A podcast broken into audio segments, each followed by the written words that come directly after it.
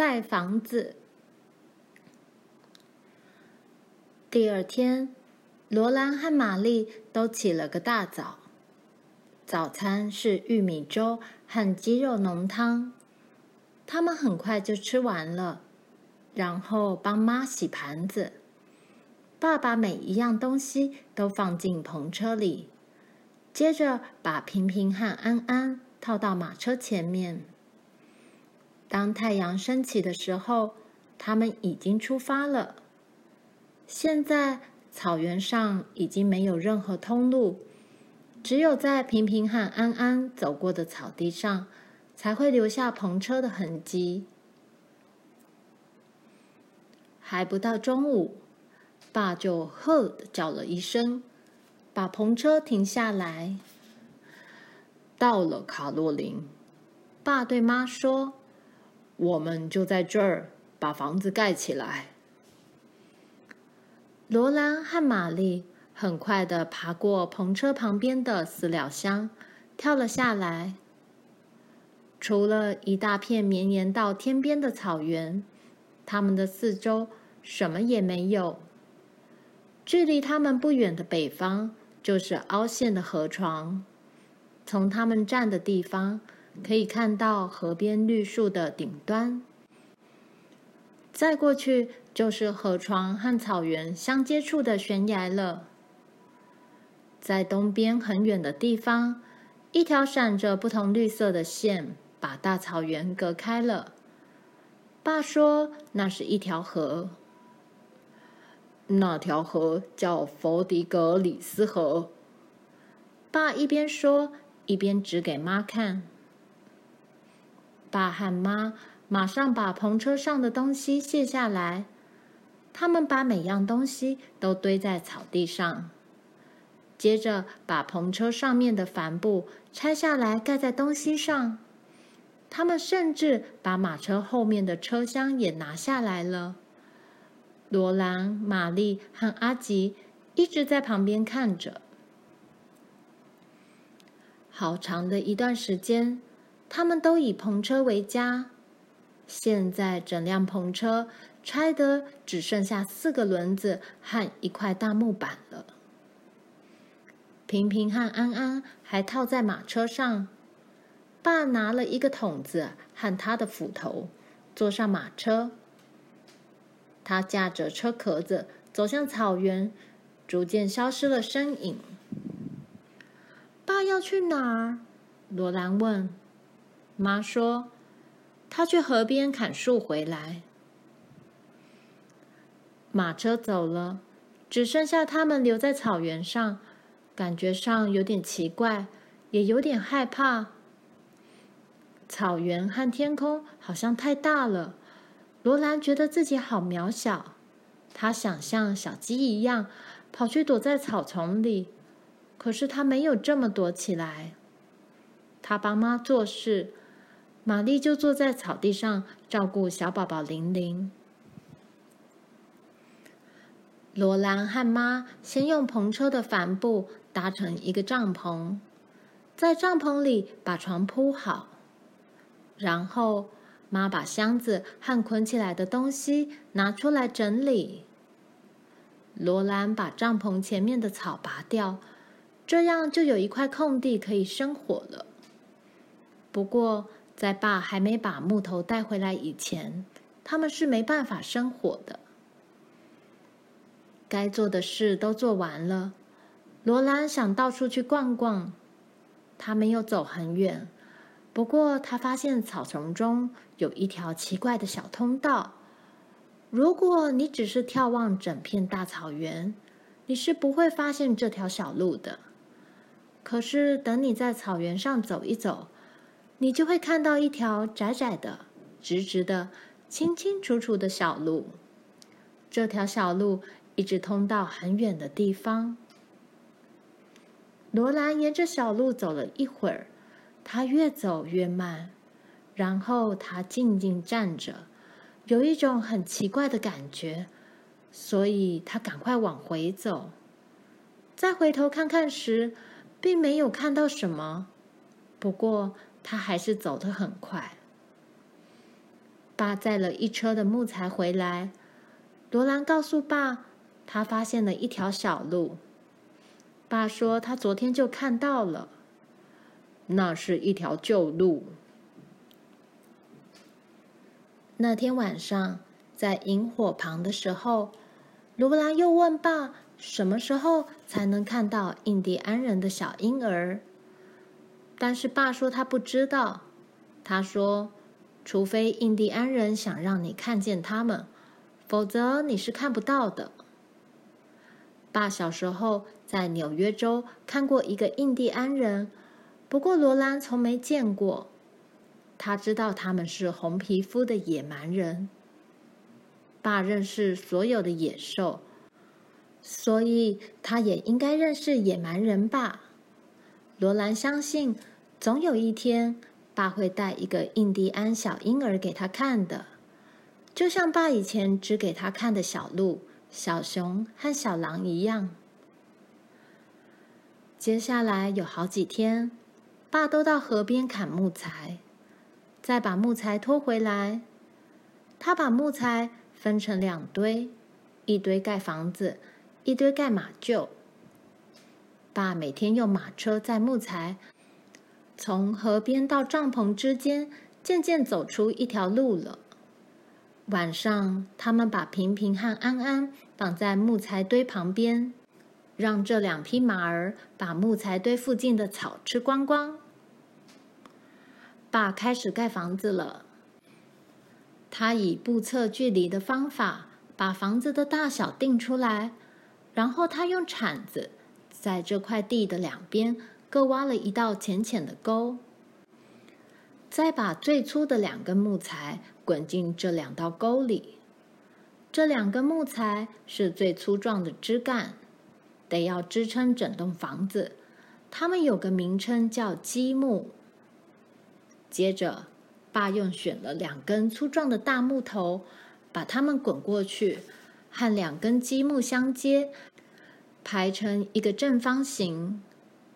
他拿起斧头，在每一根木头的末端砍出一道深深的凹槽，这个凹槽大约有树干的一半深。等凹槽砍好了以后，爸爸后来选的那两根木头滚到积木上面。正好卡在凹槽里。房子的基座做好了，有一根树干的直径那么高。最先的两根积木有一半埋在土里，后面的两根架上去，正好卡住它们，也平放在地上。木头的凹槽与凹槽紧紧结合，分别各露出一点末端。结合后的两根木头。只有一根木头的直径高。第二天，爸开始做墙壁。他把四根木头滚到四方形的每一边，在末端各砍出一个凹槽，然后把这四根木头滚上去，和原来的木头卡在一起。这样一来，房子就有两根树干的直径那么高了。木头在四个角落紧紧地接在一起，可是每一根木头都不一样直，而且木头总是一端比较粗，一端比较细，所以墙壁上到处有空隙。不过没关系，爸会把这些空隙补满。爸一个人把房子盖到有三根树干的直径那么高，接下来妈就得帮忙了。爸把木头的一端抬高，架到壁上去，妈帮他扶着。爸再把另一端也抬高放上去，然后爸站到墙壁上，把木头两端各砍出一个凹槽。妈帮他把另一根木头滚过来，再帮他把这根木头架上去，在刚才那根木头的凹槽里落好位，这样子房子才能盖得很正。就这样，他们把一根一根的木头架上去，墙壁越来越高，高的罗兰爬不过去。他看了很久，觉得没什么意思，就跑到草地上去玩。突然，他听到爸大叫一声：“快放手！从下面出来！”一根又粗又重的木头滑掉了。爸努力撑住那一端，努力不让木头压到妈，但是他撑不住，木头掉下来了。罗兰看到妈缩成一团躺在地上，他和爸都很快冲向妈。爸跪下来，大声喊着妈的名字。妈用低的几乎听不到的声音说：“我还好。”木头压在他的脚上，爸把木头弹起来，妈把脚抽了出来。爸摸着妈的身体各部位，看看骨头有没有断掉。手动动看，爸说：“背部有没有受伤？”你的头还能不能转动？妈动一动手和头。哦，谢天谢地。爸说，他把妈扶起来坐好。妈说：“我还好，查尔斯，只是腿受了点伤。”爸很快的把妈的鞋子和袜子脱掉，然后用手摸摸妈的脚，动动他的脚踝。脚背和每一个脚趾头，很痛吗？他问。妈的脸非常苍白，嘴唇紧紧的抿成一条线。不太痛，她说。骨头没断，爸说，只是严重的扭到了。妈轻松地说：“扭伤很快就会好的，别沮丧，查尔斯。”都是我的错，爸说，我应该用枕木才对。爸把妈扶到帐篷里去，他生了火，烧一些热水，水热到还不会烫伤皮肤的程度。妈把肿起来的脚浸到热水里去。妈的脚没断，实在很幸运，这是因为地面有一点凹陷，骨头才没有被压断。妈把脚浸在水里，爸不断的把更热的水倒进去。脚泡了热水以后，红了起来，肿胀的脚踝变紫了。妈把脚从水里抽出来，用布条紧紧的把脚踝缠起来。我可以自己处理，妈对爸说。妈没办法穿鞋子了。但他还是继续把布条缠在脚上，好几层的布条使他走起路来有点跛。他和平常一样的做晚餐，只是做的比较慢。爸说要等到妈的脚完全好了，才能帮他盖房子。爸砍了一些枕木，那是一些比较长的平木片。他把枕木的一端放在地上。另外一端靠在墙上，爸不再把木头抬上去，他和妈利用枕木直接把木头滚上去。不过妈的脚踝还没好，每天晚上他把布条拆下来，把脚浸在热水里，他的脚踝还是一片青紫的淤血。看样子盖房子的事还得再等一等。一天下午，爸开心地吹着口哨，从西边的小路走回来。他是出去打猎的，大家都没想到他这么早就回来了。爸一看到大家就大喊一声：“好消息！他们有一个新邻居了，就住在溪流对岸三公里的地方。爸在树林里遇见他，他们说好要互相帮忙。”这样对他们彼此都方便些。他是个单身汉，爸说，他比我们更能忍受没有房子的不方便，所以他愿意先帮我们盖房子。等到他把盖房子需要的木材都砍好了，我再过去帮他。他们不必再等下去了，妈也不用帮忙搬木材了。卡洛琳，你高兴吗？爸快乐的问：“太好了，查尔斯，我太高兴了。”妈说。第二天一大早，爱德华先生就来了。他长得又高又瘦，皮肤晒得黑黑的。他很礼貌的向妈鞠躬，尊称她为夫人。不过，他告诉罗兰，他可是一个田纳西州来的野孩子。他穿着长靴子、破旧的上衣，还戴了顶浣熊皮帽。他可以把烟草汁吐得好远好远，比罗兰看过的任何人都吐得远。而且，他可以吐在任何一样他想打到的东西上面。罗兰试过好几次。就是没办法像爱德华先生一样吐得又远又准。他工作得很快，他和爸在一天之内就把墙壁盖好了。他们工作的时候一边唱歌，一边还说着笑话。他们的斧头不断地砍呀砍，把木片砍得到处乱飞。在墙壁的最顶端，他们用细木棒。搭了一个屋顶的骨架，然后他们在向南的墙上砍了一个大洞，准备做门。在向西和向东的墙上，他们也开了几个四方形的窗洞。罗兰迫不及待的想看看屋子里是什么样子。一等门洞打通，他就跑了进去。哇，屋内的每一样东西。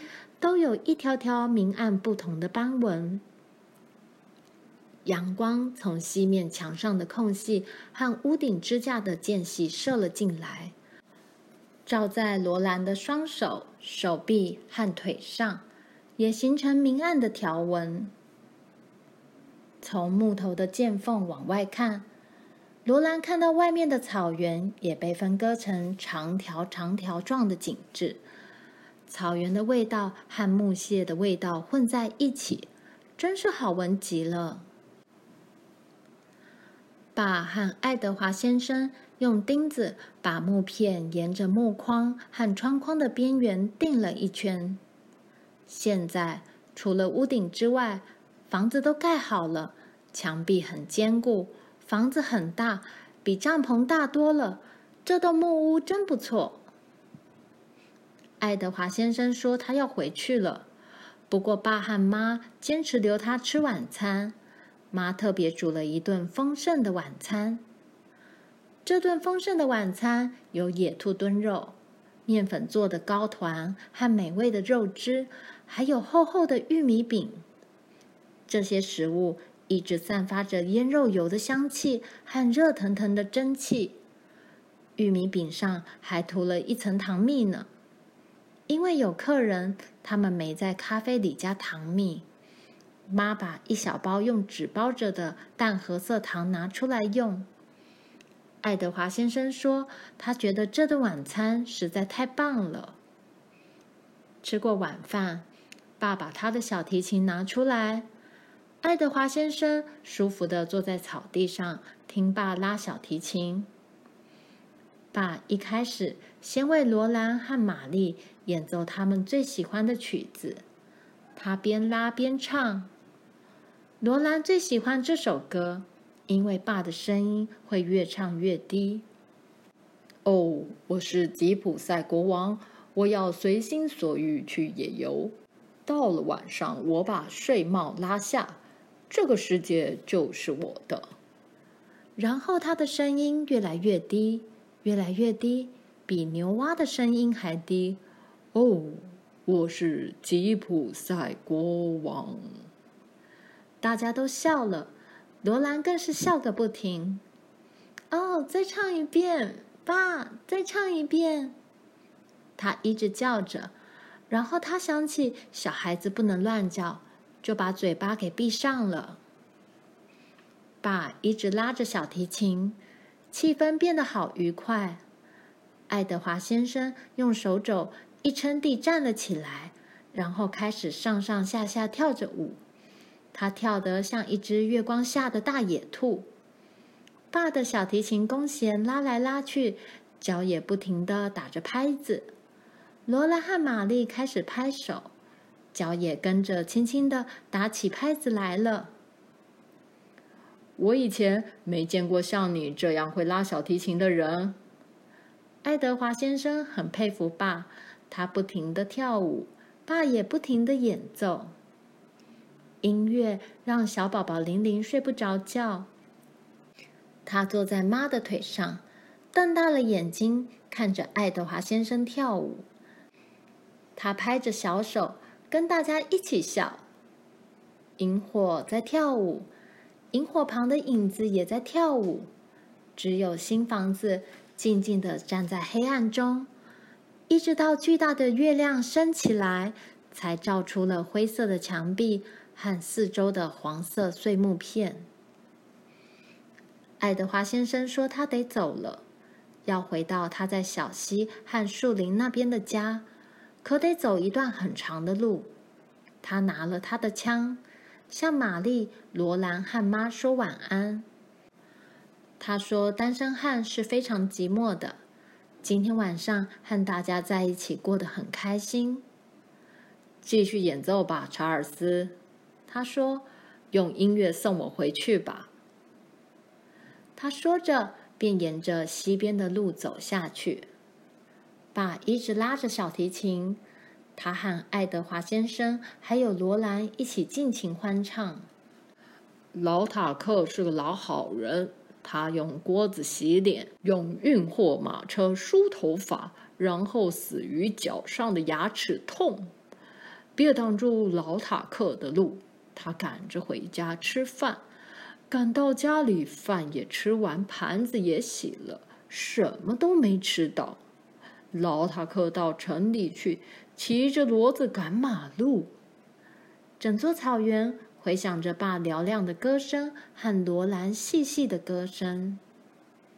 从西床下面传来爱德华先生微弱模糊的歌声：“别挡住老塔克的路。”他赶着回家吃晚饭。等爸的小提琴停下来以后，他们已经听不到爱德华先生的歌声了，只听见微风吹动了草原上的草。黄色浑圆的月亮高高悬在天边，天空一片明亮，连一颗星星也找不到。整座草原沉入了无边的黑暗。接着，西边的树林里传来了夜莺的歌唱。每个人都静下来，倾听夜莺的歌声。夜莺不断地唱啊唱，清凉的风吹过草原，夜莺的歌声从风中传来，婉转而清晰。天空好像一个光亮的碗，倒过来扣在黑暗的大地上。夜莺的歌声停了，没有人移动，也没有人开口说话。罗兰和玛丽静静地坐着，爸和妈一动也不动，只有风吹着草，发出轻轻的叹息声。然后。爸把小提琴搁在肩上，轻触琴弦，清脆的音符好像透明的露珠，滴进一片宁静之中。爸停了一下，然后模仿夜莺的声音，拉了几个音符。夜莺回应了一声，又开始歌唱。这一次，他和小提琴一起唱。小提琴停了下来，他接下去唱。他一停下来，小提琴就呼唤他，要他继续唱下去。夜莺和小提琴就这样在寒夜的月光下互诉心声。